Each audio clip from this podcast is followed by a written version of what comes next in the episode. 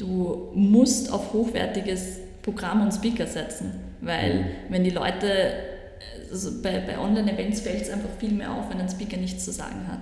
Ich glaube, dass die großen, vor allem die großen Veranstaltungen es nicht mehr wegdenken können, die Online-Komponente, weil es einfach viel zu viele Vorteile bringt.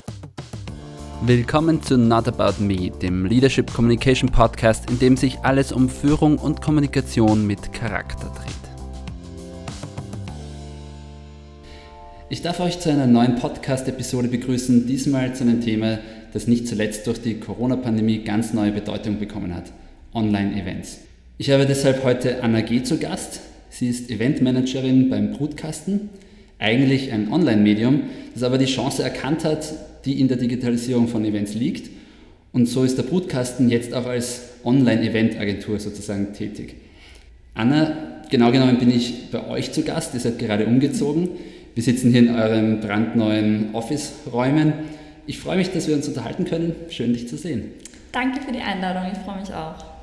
Anna, erzähl uns zuerst ein bisschen von dir und vom Brutkasten. Wer bist du? Was machst du? Was ist der Brutkasten und wie kam es dazu, dass ihr jetzt im Event-Business seid? Sehr gerne, der Brutkasten. Ähm, den Brutkasten kennen sehr viele als Online-Medium, so wie du schon gesagt hast. Ähm, wir sehen uns als eine der führenden Innovationsplattformen im Dachraum. Wir haben auch eine Tochterfirma ähm, in Deutschland mit Starting Up. Also wir sind so, sozusagen gar nicht nur in Österreich eigentlich tätig, das wissen eigentlich gar mhm. nicht so viele. Ähm, wir haben auch eine Jobplattform, eine eher Nischen-Jobplattform für Innovationsjobs, digitale digitale Komponenten einfach und, und auch Startups. Und eben, wie du sagst, seit einem Jahr unsere Agentur würde ich es jetzt nicht sagen, aber unsere, unsere Business Unit, digitale Events, die wir ähm, für unsere Kunden umsetzen. Genau. Und wie kam es dazu? Wie kam es dazu? Ein, vor einem Jahr saßen wir alle hier im Lockdown, also knapp einem Jahr. Und unsere Redaktion, die war einfach on fire. Also eh klar, es waren viele Informationen, viel für Unternehmer, was machen wir jetzt, wie geht es weiter. Und ähm, mein Kollege und ich sind damals da gesessen und haben halt unsere analogen Events verloren, sagen wir jetzt mal so, also wie viele in der Eventbranche. Und waren so, okay, was machen wir jetzt? Irgendwas müssen wir auch beitragen. Und haben beschlossen, einen Online-Event äh, umzusetzen, weil wir diese Streaming-Kompetenz haben, weil unser Kollege aus dem Streaming-Team gesagt hat, naja, es geht ihm schon ab, irgendwie mal irgendwo unterwegs zu sein. Und ähm, ja, innerhalb von zwei Wochen haben wir dann gemeinsam mit dem Bundesministerium und der Wirtschaftskammer äh, einen Event aus dem Boden gestampft, ähm, zusammen stärker, für geplant 200 Leute Rausgekommen sind dann 1600. Also ziemliche Nachfrage, ziemlich cooler Event und mhm. auch für uns einfach eine komplett neue Erfahrung, wie wir mit unserer Community in Kontakt treten können, wie wir mit ihr interagieren können, welche An oder welche Bedürfnisse sie hat. Und ähm, kurz darauf kamen die ersten Anfragen und wir waren so, okay, mach mal, weil haben jetzt eh gerade nicht so viel anderes zu tun. Und ähm, ab Herbst ist es dann eigentlich so richtig losgegangen mit, okay, das kristallisiert sich raus als eigener Geschäftszweig und, und da, da ist sehr viel Potenzial da, sowohl auf Kundenseite als auch für den Podcasten selbst. Also seine mhm. Messages irgendwie ranzubringen, die Community ein bisschen mehr einzubinden. Und ja, jetzt sitzen wir da, haben ein sechsköpfiges Team in dem Bereich und ähm, freuen uns auf ein sehr erfolgreiches 2021. Also wir sind teilweise, es gibt Monate, in denen wir teilweise schon ausgebucht sind. Also läuft. Schön zu hören. Bevor wir in Medias Res gehen, noch eine persönliche Frage, die ich immer gerne zum Anfang stelle, damit wir noch dich ein Stück besser kennenlernen. Warum stehst du jeden Tag auf? Was motiviert dich im Leben? Wie wir es vorher schon besprochen haben, fast hätte mich das in eine Sinnkrise gestürzt. Nein, also was motiviert mich? Ich meine, ich, ich, ich weiß, das klingt immer so ein bisschen abgedroschen. Ich, ich liebe meinen Job wirklich und ich liebe meine Kollegen. Also ich gehe wirklich gerne in die Arbeit und, und nehme hier einfach unglaublich viel für mich selber mit, aber ich würde jetzt nicht behaupten, äh, der Job ist mein Leben. Also ich liebe meine Freizeit sicher noch weitaus mehr und meine Freunde und mit meiner Familie Zeit zu verbringen und, und ich bin leidenschaftliche Pfadfinderin, also ich, habe, ich, ich leite eine, eine Gruppe von 13- bis 16-Jährigen und von denen nimmt man extremst viel mit und auch wie sie einfach diese, diese Krise meistern und mhm. ich glaube, so, so allein dieses mit Menschen zu arbeiten oder mit Menschen Kontakt zu haben, das, das, ist, das ist für mich essentiell. Gut, dann lass uns mal in die Online-Event-Welt eintauchen. Online-Events gibt es nicht erst seit 2020. Der große Boom passiert aber natürlich mit Corona jetzt. Erzähl ein bisschen von deinen Erfahrungen in diesem außergewöhnlichen Jahr. Wie hat sich das in deiner Wahrnehmung so alles entwickelt? Wie hast du das erlebt? Ähm, ich glaube, dass die im ersten Halbjahr waren jetzt noch nicht, äh, war noch nicht die Nachfrage so groß.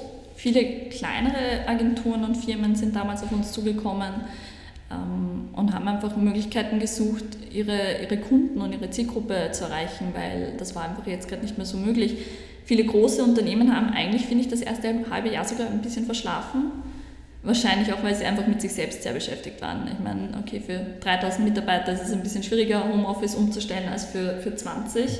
Aber prinzipiell ähm, sind auch die jetzt auf den Zug aufgesprungen aber auch einfach, weil sie keine andere Möglichkeit haben. Mhm. Also irgendwann einmal muss man einfach wieder sich aufs Pferd setzen und weitermachen, weil man kann nicht einfach eineinhalb Jahre abtauchen und sagen, sorry, geht halt jetzt nicht. Und ähm, ich glaube, dass sich sehr viel noch tun wird. Ich glaube, dass die Akzeptanz in Wellen kommt. Also so teilweise merken wir das auch an den Teilnehmerzahlen von egal welchen Events. Ähm, wenn, wenn gerade sozusagen Lockdown wieder verkündigt wird etc., dann ist natürlich auch wieder so ein bisschen eine Müdigkeit da, dann will man nicht mehr vom Laptop sitzen. Mhm. Wenn es dann wieder ein bisschen ähm, eingespielter ist, kommen sie wieder.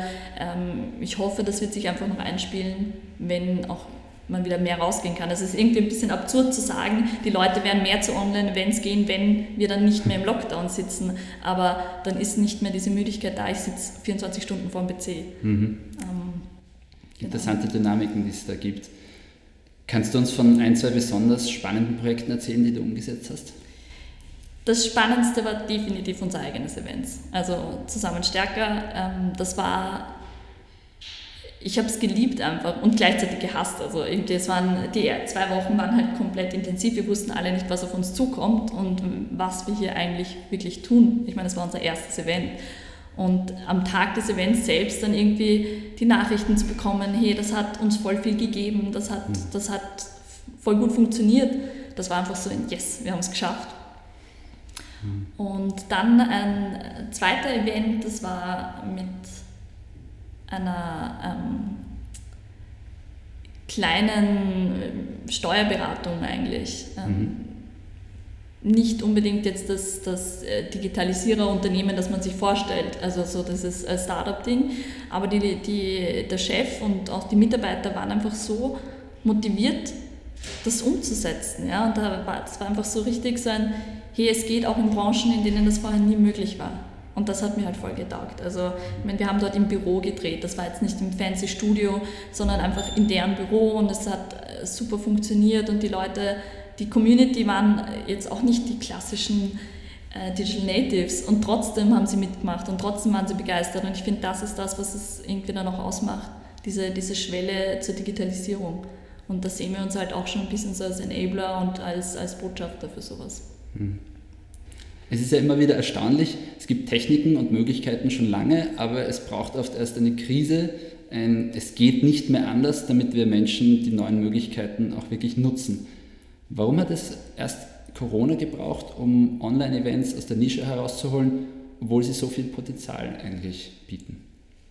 Ich glaube, das war reine Bequemlichkeit eigentlich. Also es hat einfach der Status quo funktioniert und warum ändern? Also so die Denkweise, mhm. so ja, warum, warum, warum ein, ein ja, ich glaube, es war eine Bequemlichkeit, ehrlich gesagt. Also die Leute haben nicht erkannt, dass es völlig okay ist, neue Konzepte auszuprobieren. Und jetzt waren sie einfach gezwungen dazu. Es, mhm. es ging einfach nicht anders. Und ich glaube, ich möchte jetzt nicht sagen, dass es gut war, dass wir diese Krise hatten, weil das war es definitiv nicht. Aber ähm, es war gut, dass die Leute erkannt haben, dass ähm, neue, neue Technologien etc. einfacher zu nutzen sind, als sie erwartet hätten. Ich meine, sie, siehe Geschäftsmeeting, es war nie vorstellbar, okay, machen wir ein Online-Geschäftsmeeting, Vertragsabschluss etc. Und es mhm. geht jetzt plötzlich. Und die Leute akzeptieren es und es ist kein großes Thema. Und, und dasselbe ist, glaube ich, bei Online-Events. Es mhm. war einfach eine Bequemlichkeit. meiner Meinung nach. Was sind die größten Mehrwerte, die Online-Events bieten? Du erweiterst definitiv deine Zielgruppe. Also du kannst halt, allein wenn, du, wenn wir nur Österreich nehmen, Früher hast du ein Online-Event in Linz gemacht, das sind halt keine Wiener hinkommen oder keine Kärntner, weil der Weg war einfach zu weit und du gehst halt dann nicht für zwei Stunden Netzwerken oder zwei Stunden Roundtable, ähm, fährst du nach Linz. Und ja. so erreichst du einfach plötzlich eine ganz andere Zielgruppe, weil sich für zwei Stunden nur einzuwählen, das geht. Und das ist halt etwas richtig Geiles und du kannst einfach so viel mehr Input mitnehmen und auch von, von deiner Community, du kannst deine Community erweitern und dann das große Thema Daten Du kannst einfach mhm. genau wissen, wer war, wann, wo, wie lange. Ähm, du kannst Kommentare aus dem Chat auswerten. Du kannst danach einmal so ein Follow-up machen mit zum Beispiel die häufigsten Fragen, die im Chat gestellt worden sind. Mhm. Du hast einfach plötzlich die Zielgruppe, die wirklich bei deinem Event war und die sich für, deinen, für deine Themen interessiert haben. Und ähm, du kannst dein Programm viel flexibler gestalten, weil du merkst, dass ein, ein Panel extremst gut läuft und da viel Interaktion und Interesse herrscht, dann verlängerst du es halt um 20 Minuten. Mhm. Das geht halt oft einfach nicht bei ähm, klassischen Events, weil du den Raum halt nur so lange gemietet hast oder weil die Leute jetzt schon ein Buffet wollen oder was auch immer. ähm, und was vielleicht nicht unbedingt, ich weiß nicht, ob es ein Vorteil für die Veranstalter ist, aber auch definitiv für die Teilnehmer, du musst auf hochwertiges Programm und Speaker setzen. Weil mhm. wenn die Leute, also bei, bei Online-Events fällt es einfach viel mehr auf, wenn ein Speaker nichts zu sagen hat. Mhm. Und dann springen sie ab. Das ist halt auch ein, ein negativer Aspekt, dass die Absprungsrate höher ist, weil du sitzt halt dann nicht im Pendel für zwei Stunden und wartest aufs Buffet, sondern gehst halt einfach. Ähm, aber das birgt so viel Potenzial zu sagen, okay, ich hole mir Speaker und das ist wieder cool, weil online, du kannst es aus der ganzen Welt dir die Speaker holen, die wirklich was zu sagen haben mhm. und die, die du vorher nie angedacht hast, weil du dir die Reisekosten nicht leisten konntest etc.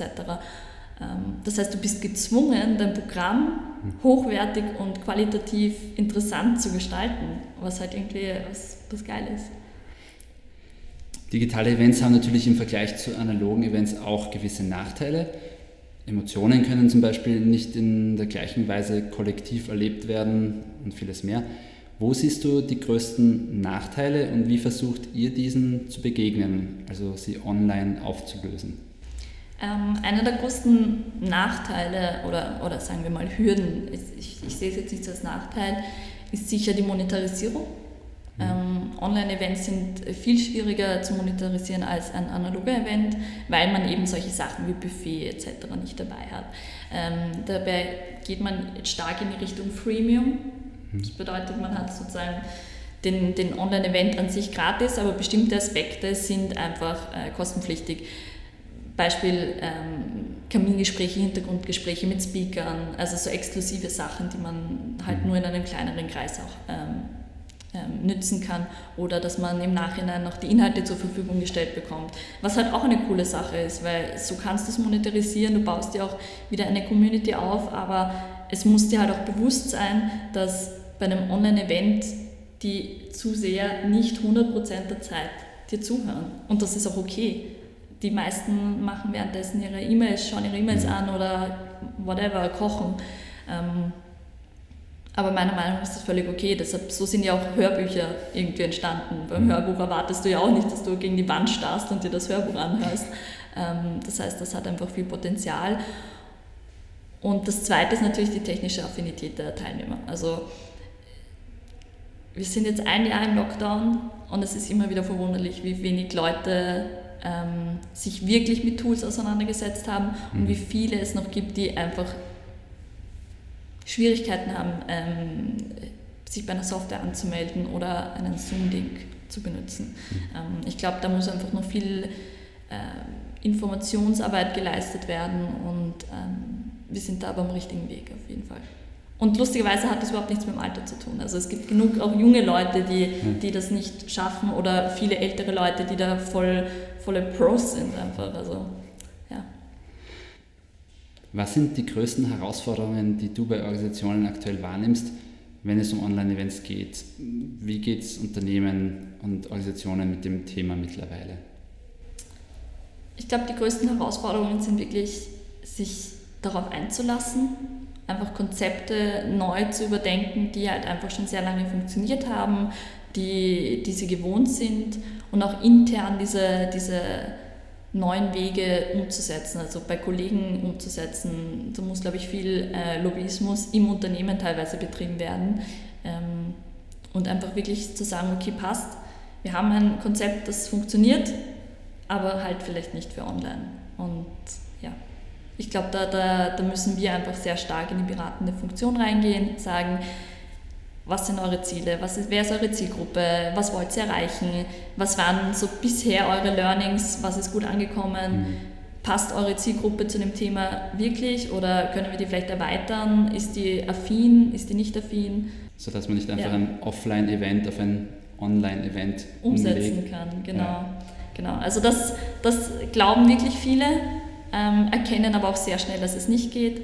Mhm. Ähm, deshalb muss man sich einfach neue Formate überlegen. Und das ist ja auch irgendwie wieder das Spannende am Event. Also ich, es ist kein Event genau gleich, es ist keine Zielgruppe genau gleich. Du kannst nicht von vornherein sagen, okay, bei diesem Event wird die Zielgruppe oder die Community komplett abgehen, die werden äh, tausend Fragen stellen etc. Du weißt es einfach am Anfang nicht. Mhm. Ähm, du kannst ihnen nur die Plattform bieten und die Möglichkeiten bieten, abzugehen und voll durchzudrehen. Ähm, und das ist irgendwie so dieser, dieses Fingerspitzengefühl, was braucht die Community, was spricht sie an und dann wird es auch funktionieren. Hm. Du hast schon gerade ein bisschen angesprochen, im Gegensatz zu Offline-Events, wo es diese gelernten Schemata gibt, welche Formate es gibt, ist es bei Online ja nicht so klar und gelernt, was ein Riesenvorteil ist.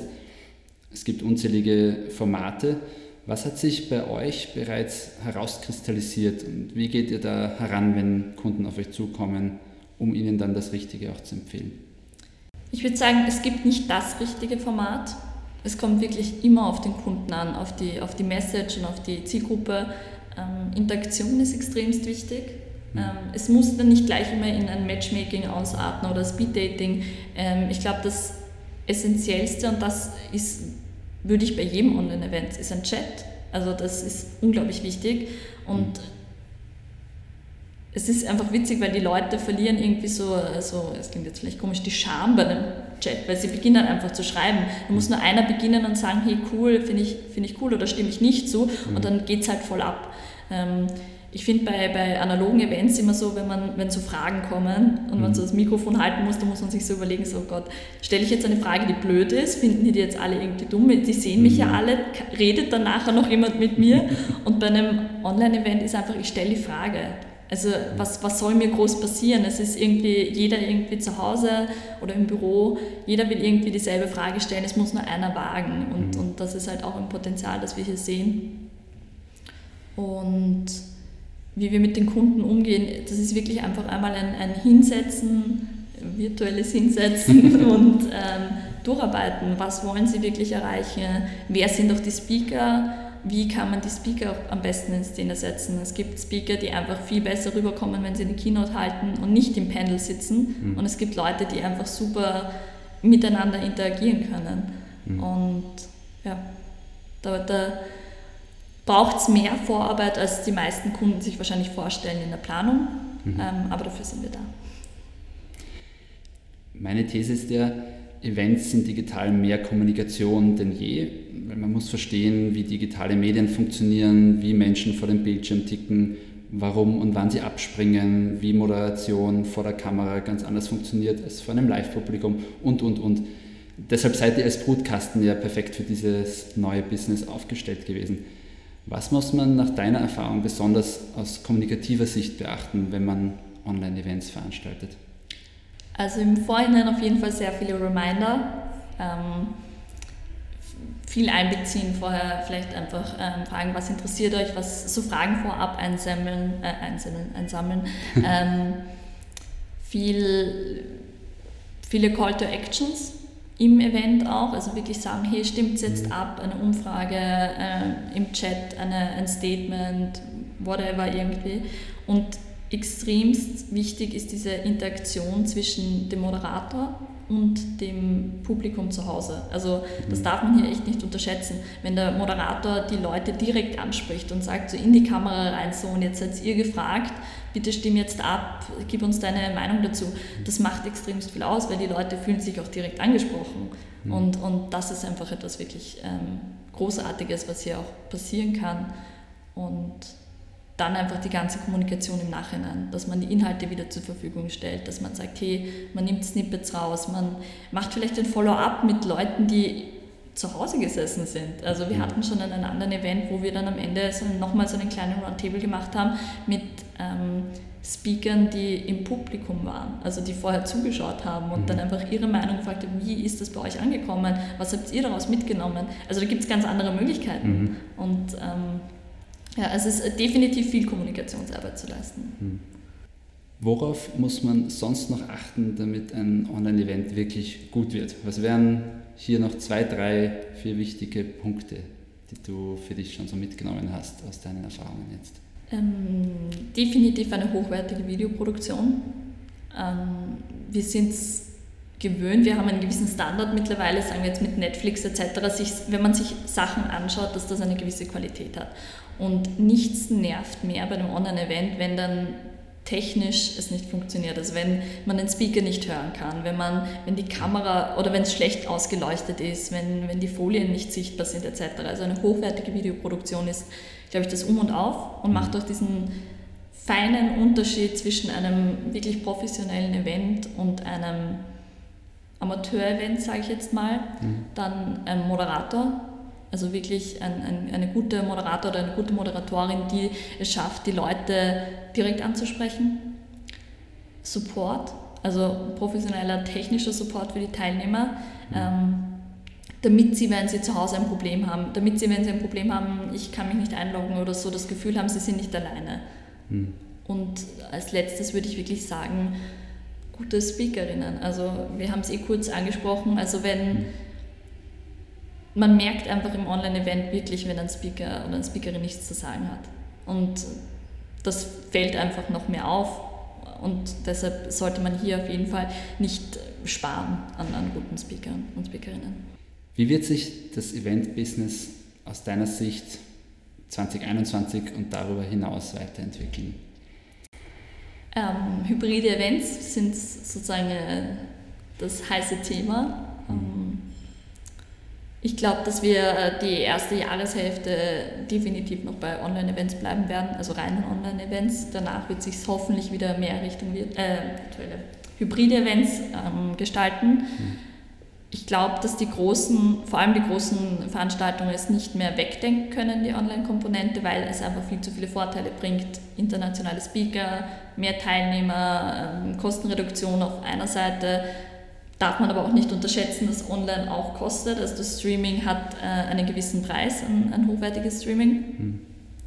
Aber man kann eben sehr viel daraus nehmen. Und natürlich, ich hoffe jeder, dass es wieder normale analoge Events gibt und Netzwerktreffen, wo ich nicht vor einer Kamera stehen muss oder was auch immer. Ähm, aber die Großen können es definitiv nicht mehr wegdenken. Zum Abschluss würde mich noch interessieren, wie siehst du konkret diese Zukunft der Hybrid-Events? Wie könnten die aussehen? Ähm, definitiv, dass zum Beispiel alles, sagen wir jetzt mal, aufgeteilt auf eine Mainstage und, und kleinere, kleinere Sessions, ähm, die Mainstage übertragen wird. Es gibt genug Tools, die man integrieren kann, dass zum Beispiel die Leute vor Ort als auch die Leute online gemeinsam miteinander interagieren können, sei es jetzt in Slido Fragen stellen etc. Mhm.